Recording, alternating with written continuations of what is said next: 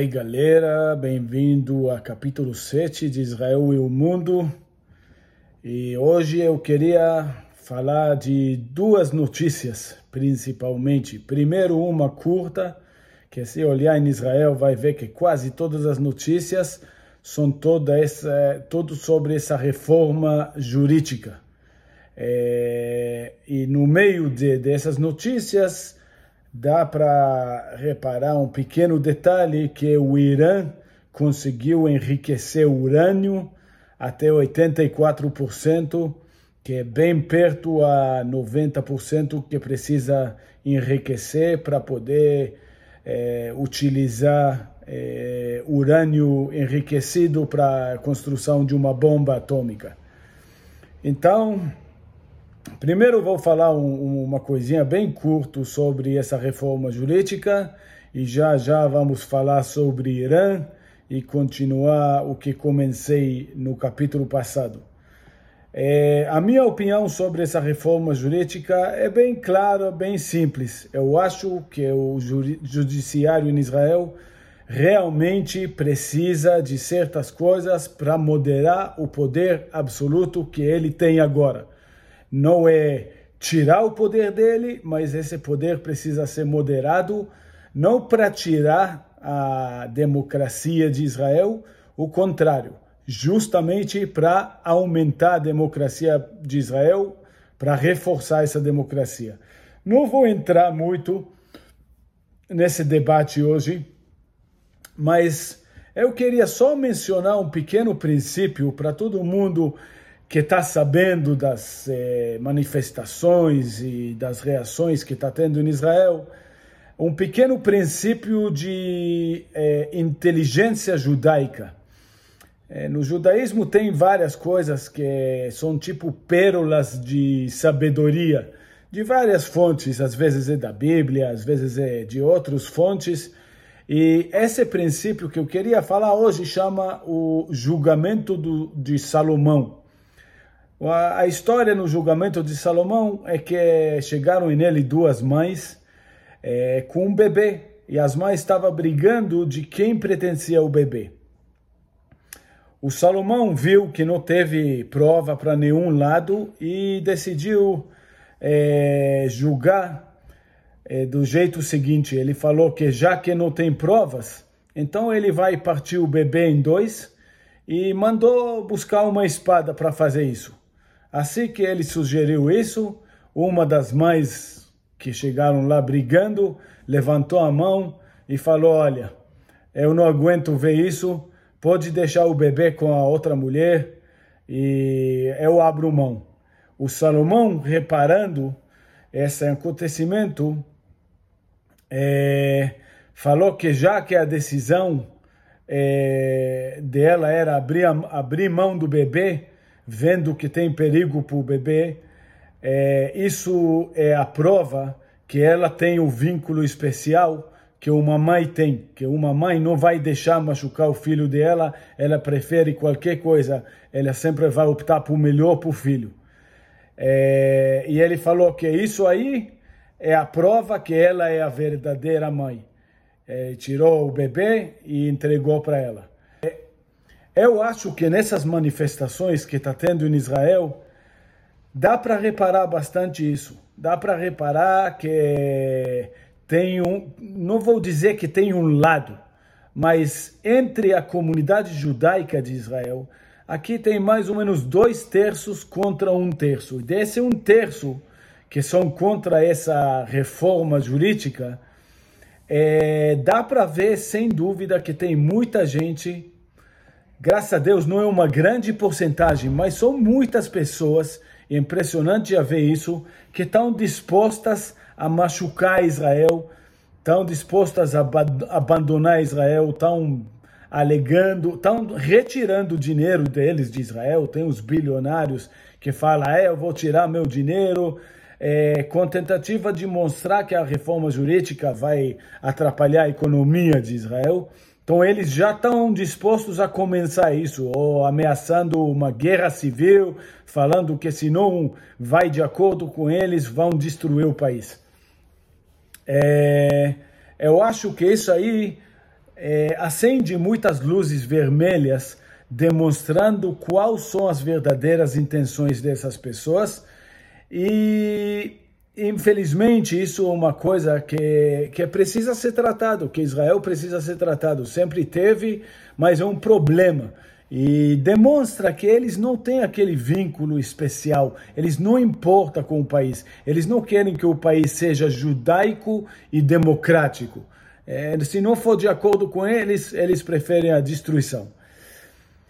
Engraçado que essa mesma lógica do julgamento do Salomão pode ser utilizada também para explicar outras situações no Oriente Médio.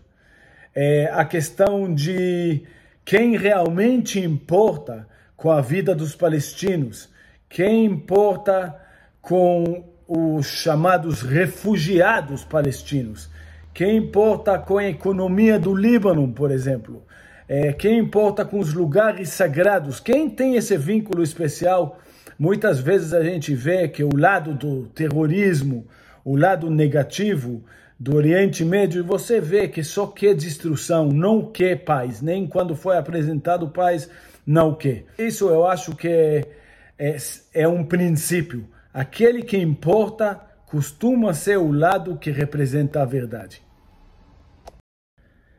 Então, vamos lá tratar com o outro lado da questão iraniana a questão é, mais estratégico. No capítulo 6, eu expliquei como os princípios religiosos do Islã xiita, que, que a gente acha no Irã, explicam a situação que o mundo está enfrentando com respeito ao Irã. Temos uma minoria fundamentalista que praticamente sequestrou o país, e conseguiu alavancar o terrorismo, dominando a própria população, assustando a região e, na verdade, até assustando o mundo através de tentáculos, parecendo um povo que tem a cabeça no Irã e várias organizações eh, de terrorismo, várias milícias fortíssimas armadas espalhadas pela região, ok? Então vamos pensar como um país tão pequeno do tamanho de Israel pode tentar ganhar essa batalha um, contra um país dez vezes o tamanho que já conseguiu estabelecer essa estrutura tão poderosa e tão assustadora. Em relações internacionais, a maioria das vezes, a gente não busca uma solução imediata aquela guerra e vou ganhar na guerra e vou resolver assim. Não é assim que as coisas funcionam, ok? Mas como funciona assim? Normalmente começam movimentos, começa estabelecendo realidades que ao longo prazo vão apresentando resultados e melhorando a situação existente. O objetivo de Israel, eventualmente, é encorajar a população iraniana a derrubar o governo, dar essa coragem neles e essa crença acreditando que isso é possível. Não é destruir o Irã, mas sim mudar quem está no controle do Irã. Tem que mostrar que esse fundamentalismo islâmico não vai conseguir ganhar militarmente e não vai trazer resultados positivos nem para o Irã, nem para o povo do Irã. Obviamente, precisa estabelecer uma superioridade militar. Óbvio, Israel poderoso é o primeiro passo para isso. Mas Israel, isso não é suficiente. Israel decidiu estabelecer parcerias e alianças tanto na região como no mundo. Falando em parceiros, óbvio que o par primeiro parceiro mais natural seria os Estados Unidos. A gente sabe que a União Europeia hoje não é nem uma força formidável, nem nada que pode combater nada no mundo, ok? Mas Estados Unidos sim. Só que recentemente a gente está vendo que Estados Unidos na arena mundial perdeu muito do poder dela. É, a identidade americana hoje depende muito da identidade do partido que está no controle. Um dia é um, outro dia é outro, e os, como resultado dessa instabilidade, os parceiros é, de, Israel, de, de Estados Unidos nessa região, que são principalmente Egito, Arábia Saudita e, óbvio, Israel, estão precisando hoje é, procurar outros caminhos. Já que Israel está procurando outros caminhos, para onde é mais natural que Israel vai olhar? Para os outros países na região que estão tá sendo ameaçados pelo Irã. É, principalmente o mundo sunita, os países sunitas. E deles, o mais importante, o líder do mundo sunita, é a Arábia Saudita, que também, por acaso, é onde se encontram os lugares sagrados pelo Islã, que obviamente o Irã queria ter domínio sobre esses lugares. É, com base nisso, o Trump e Netanyahu, lá atrás, eu acho que foi em 2019, é, estabeleceram esses acordos super interessantes chamados os Acordos de Abraão que era uma criação de um grupo de países com duas intenções. A primeira era formar relações normais eh, com benefícios mútuos para os dois lados, especialmente econômicos e culturais, ok? Compartilhando tecnologia israelense, compartilhando o fato que em Israel tem um mercado muito livre, muito liberal, e demonstrando que quais são os benefícios de você conviver com Israel em paz. E isso foi um grande sucesso, realmente. É, o outro objetivo dos acordos do Abraão era criar uma é, aliança, uma co cooperativa militar entre esses países, baseado em um inimigo comum, é, sendo que todos são é, ameaçados pelo Irã. A ideia era compartilhar essa habilidade é, israelense de defesa e a habilidade militar israelense e trabalhar como um grupo maior, apresentando é, uma contraforça a esse poder crescente do Irã. Através dos acordos do Abraão, o objetivo no sentido militar, era ajudar um ou outro a combater esses tentáculos espalhados pela região de milícias xiitas iranianas baseadas no Irã, na verdade. É, e no, no mesmo tempo também combater uma possibilidade de, de uma guerra direta com o Irã. Isso para a Arábia Saudita é um perigo imediato e existente. É, no, no mesmo tempo, esses acordos de Abraão também têm como objetivo demonstrar para a população iraniana como pode ser bom viver em paz, como pode ser bom ter acordos normais com outros países, ter uma normalidade no comércio, no, na, na, no intercâmbio cultural, e em vez de que ficar nessa situação de toda hora ficar ameaçando. É, o objetivo é, é mostrar os benefícios de entrar em uma paz regional e, no mesmo tempo, demonstrar que militarmente o Irã não vai conseguir ganhar, mostrar uma superioridade absoluta contra o Irã. É, isso, em relações internacionais, chama a cenoura e a vara, ok?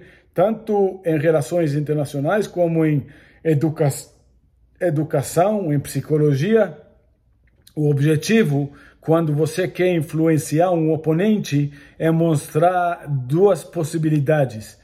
É, se você vai contra mim, você vai ver que vai ser muito ruim para você. E se você vem para participar comigo, você vai ter os benefícios desse convívio. Óbvio que se o Irã conseguir uma capacidade de armas nucleares, isso vai atrapalhar bastante esse balanço de poderes na região. O Netanyahu já tinha demonstrado que isso era o objetivo do Irã, conseguir é, um arsenal nuclear. É, o mundo não queria muito escutar isso, e agora realmente, com as notícias dessa semana do Irã enriquecendo urânio até 84%. Isso não vou entrar nessa questão de explicar é, todos os dados de como é, qual qual que é, é, todos os dados técnicos sobre sobre armas nucleares e tudo isso, mas o Irã o Irã enriquecendo para 84% quer dizer que Irã já está na beira mesmo e praticamente pode considerar ela um país nuclear. Na verdade, agora é a última, última, última oportunidade de talvez é, cogitar uma operação militar enquanto ela não tem essas armas nucleares. Daqui para frente, rapidinho essa janela vai fechar e o que é, se isso acontecer agora logo, é, a gente já, já vai ficar sabendo, questão de semanas, mas se não, essa janela aí já vai fechar. Uma pequena palavra sobre a possibilidade de uma ação militar eminente nos próximos dias ou semanas. É, eu, obviamente, não tenho nenhuma informação privilegiada, longe disso, mas teve um encontro entre Netanyahu e o chefe de oposição, o Yair Lapid, apesar que Yair Lapid não entende nada de, dessa área militar, mas teve um encontro, eu acho que foi ontem, e isso é demonstrativo que pode ser que Israel está realmente cogitando uma coisa assim.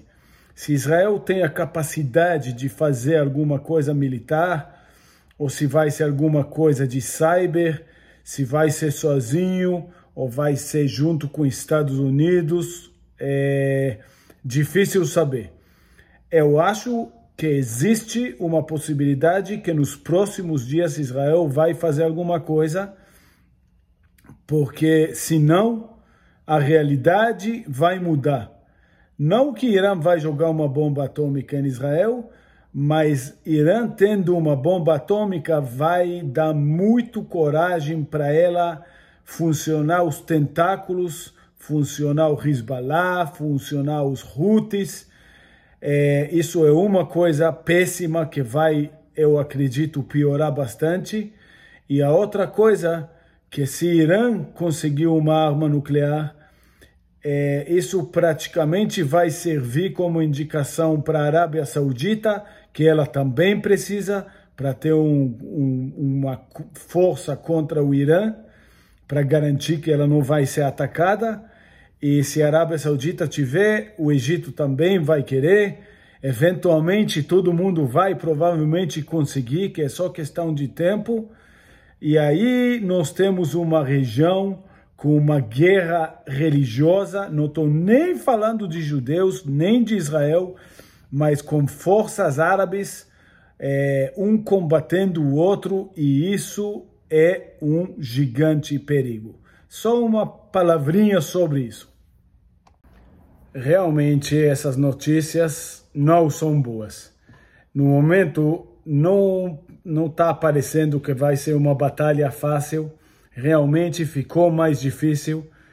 É, mas esses últimos dias últimos dias, últimos meses, teve alguns desdobramentos também que apresentam uma expectativa positiva.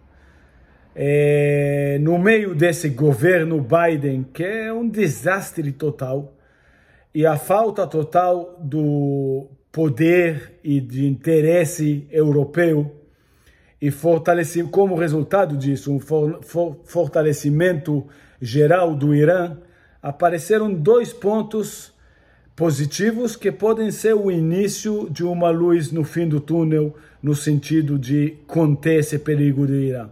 ok?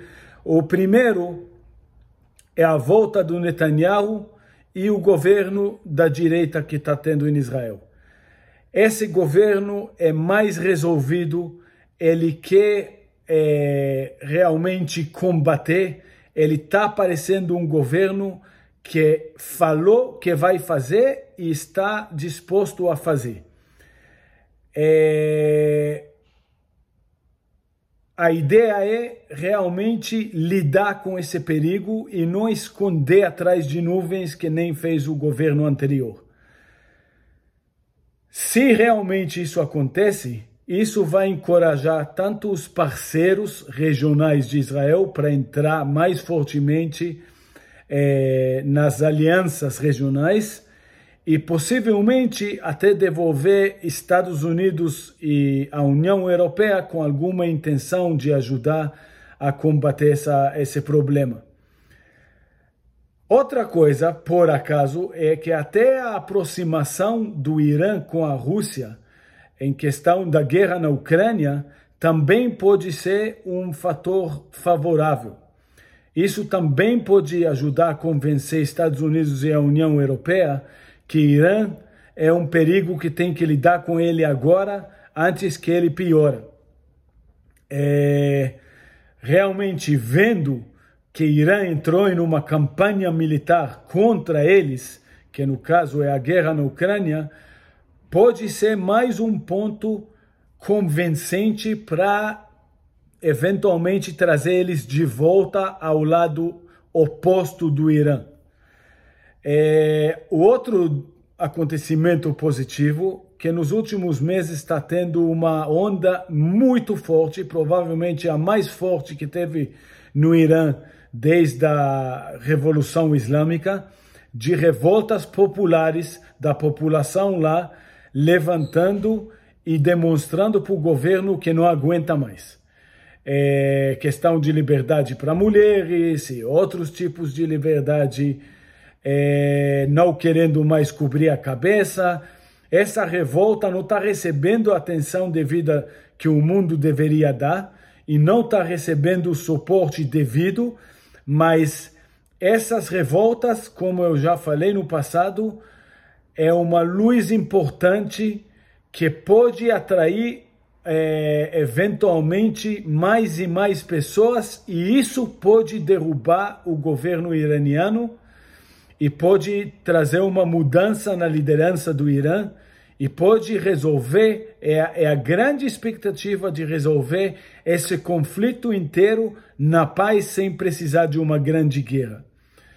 É, a minha expectativa, obviamente, é que isso aí vai fortalecendo e fortalecendo, o mundo vai anotando mais e apoiando mais. Quando realmente o Netanyahu eh, e o governo de Israel conseguem acabar, ou pelo menos passar dessas dificuldades iniciais, tipo essa reforma jurídica, a minha expectativa é que a gente vê o Netanyahu aparecendo com, como um líder regional e mundial, demonstrando as habilidades que a gente já viu que ele tem para juntar parceiros para juntar uma força maior e para realmente, é, uma vez e para sempre, acabar com esse perigo de um Irã nuclear, um Irã fundamentalista e violento. É, acredita se quiser, mas Israel, a região e o mundo inteiro precisam disso.